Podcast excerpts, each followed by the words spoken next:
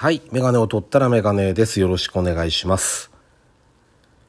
えーっとね、連日、本当暑くて、で、結構ね、皆さんバテてる方とかいらっしゃると思うんですよ。まあ、体調管理も難しいし。だけどね、あの、一つだけいいことがあって、夏の、まあ、夏バテるんですけど、あの、昼が長いじゃないですか。で、もうね、4時半とか5時に朝目が覚めるんで、明るいとすごいいいんですよね。なんか動きやすいっていうか、で、気温もまあ、朝から結構28度とかあるんですけど、寒いよりは動きやすいですよね、全然。だからそれだけはやっぱり、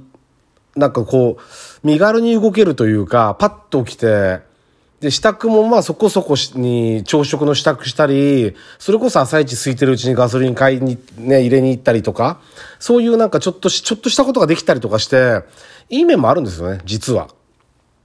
だからちょっと昼間は相当きついし、また暑いとこで作業されてる方とかはね、あの、本当に大変だと思うんですけど、あの、なんて言うんだろう。時間を有効に使える日が長いっていうことをちょっと楽しみたいなとは思いますよね。暑い時期、時間帯じゃなくて、朝とか夕方とかを少し有効に使ってなんとかこうしのぎたいなと思いますよね。あと多分どれくらいですか ?1 ヶ月半ぐらい？だと思うんですけど、暑い時期がね。あの、かなと思ってます。はい。えー、というわけで、第285回ですね。ラジオにメガネ始めたいと思います。よろしくお願いします。はい。でですね、えー、っとね、うーん、なんて言っていいかわかんないんですけど、その、まあ家族旅行に行ったわけですよ。で、うんと、これもいろいろ考え方があると思うんですけど、うーんとね、3年ぶり？去年、一昨年と行かなかったんですよね。まあ世の中当然この状態なので、行かなくて、で、今年はね、もうちょっとあの子供たちが大きくなってきて、来年以降なかなか難しいんじゃないかっていう話になってきたわけですよ。で、うん、だ例えば上の子だったら中学の時の、ね、修学旅行がなくなっちゃったりとか、中止になって。で、今もね、その学校生活、まあ、それなりに楽しんでやってますけど、高校生らしくね、やってるみたいだけど、それだってやっぱり制約はあるし、いろいろこう好きには動けないじゃないですか。で、まあね、下の子もそうなんだけど、で、そういうのもあって、これはもう、家族でね、なかなか動けなくなるなら、い行った方がいいんじゃないかって。で、もちろん、例えば、まず家族全員の健康管理ですよね。ここ、うんとまあ何日間か、もちろん毎日体体温は測ってるんだけど、体温を測りながら、こう、健康管理をみししつつ、あの、経過を見て、誰も体調を崩してない状態をキープできるかっていうことがまず一番大事で、で、あとはその周りの状況、職場だったり学校だったりが、こう、ちょっと偉いことになってないかっていうことのあ確認とか、あのー、こう自分たちで把握できる範囲、動いていいのかどうか。あとは世の中がほら、行動制限入っちゃったらもう無理なんで、行動制限が入らないかどうかっていうのもそうですよね。まあ、いくつか自分たちなりにこう考えて、トータルでもう直前でもうお金払って、というか何ですかもう、あの、罰金じゃなくて何つうんでしたっけ？あの、キャンセル料か。キャンセル料払ってでもいいから、あのもう予約しちゃって、ギリギリまで様子を見て、で、誰か具合悪かったりなんかすれば、当然、前日でもキャンセルしようという形にして、ちょっと出かけることにしました。で、えっ、と、まあ、うちは割と車で出かけるんですけど、やっぱりその公共の交通機関よりは、家族、家族で車の方がまず安全。で、うんと、車ももちろん、例えば細かいとこで言ったら、まあ、マスクは全員車の中、家族で乗ってたってします。全員して、で、うんと、エアコンは外気導入。暑いから、外気が暑いんで、オート、オートにしちゃうと、エアコンオートにすると内気循環しちゃうんですよね。そうすると空気の、あの、入れ替わりができなくなっちゃうんで、外気導入にして、えー、っと、だからオートエアコンじゃなくてマニュアルみたいにして使って、えー、っと、移動しました。で、まあ、現地に着いてからもですね、その、まあ、なるべく、例えば、そのお、お買い物も、ショッピングモールとかアウトレットモールみたいな、移動はあれ、外じゃないですか。お店には入るけど、お店に入るたびにアルコールで除菌して、うんと、買い物をして、また、外に出るわけじゃないですか。ああいうとこって。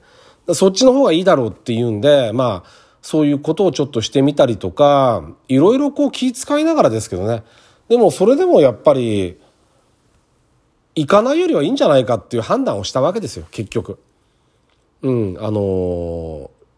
まあそれは宿でもそうだし、すごく気をつけて、例えばお風呂の時間も人がいっぱいいる時間は外して、だから夜も朝も僕は、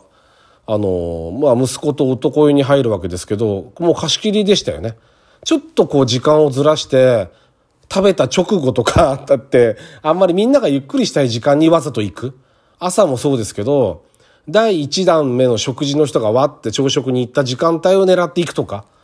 あの、そうするともうそれだけでほら、食事してる人たちはお風呂入ってこないんで、そう、あの、そういうふうに工夫しながら、なるべく人と会わないようにとか、あと、ちょっと水族館も行ったんですけど、そこでもそうです。例えば、まあ、うんと、ショーを見るっていうのに関しては別にそんなには、みんな当然ずっとマスクもしてるし、そんなにベラベラで大きい声出して喋ってる人もいないし、全員結構割と静かにマナーがいい人が多かったんで、あの、問題なく見られたんですけど、例えばお土産屋さんとか、あんまりその大きくていっぱい種類はあるけど混んでるところは入らない。もうなるべく、もう、例えば、建物の外でもいいから、一回退場してでもいいから、あのそんな大きくなくても、選べないかもしれないけど、いっぱいの中からは。だけど、そっちで買おうっていうふうに工夫したりとかっていうのはありましたよね。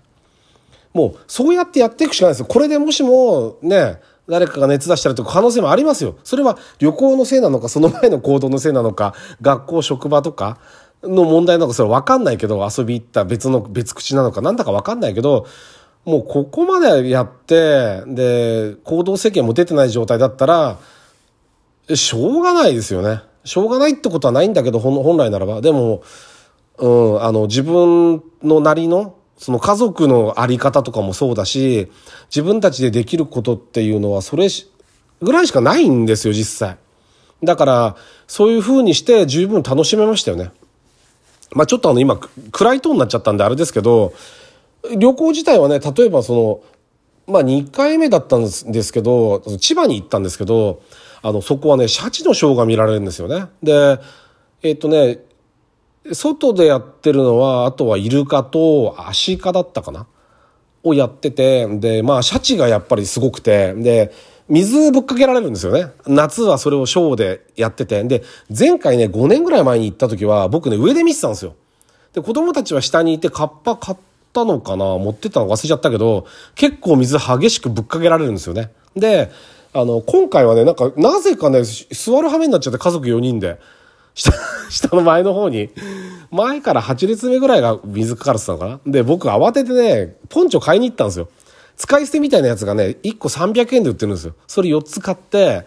で、こんなの別にいらないよとかってうちの妻なんかは言ってたんですけど、あってよかったですよ、やっぱりね。かなりかかるんですよ。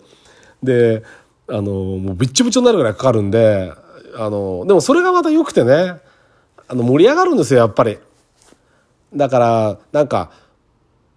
そういう楽しい時間があってもいいよなっていうのはちょっと思いましたよね。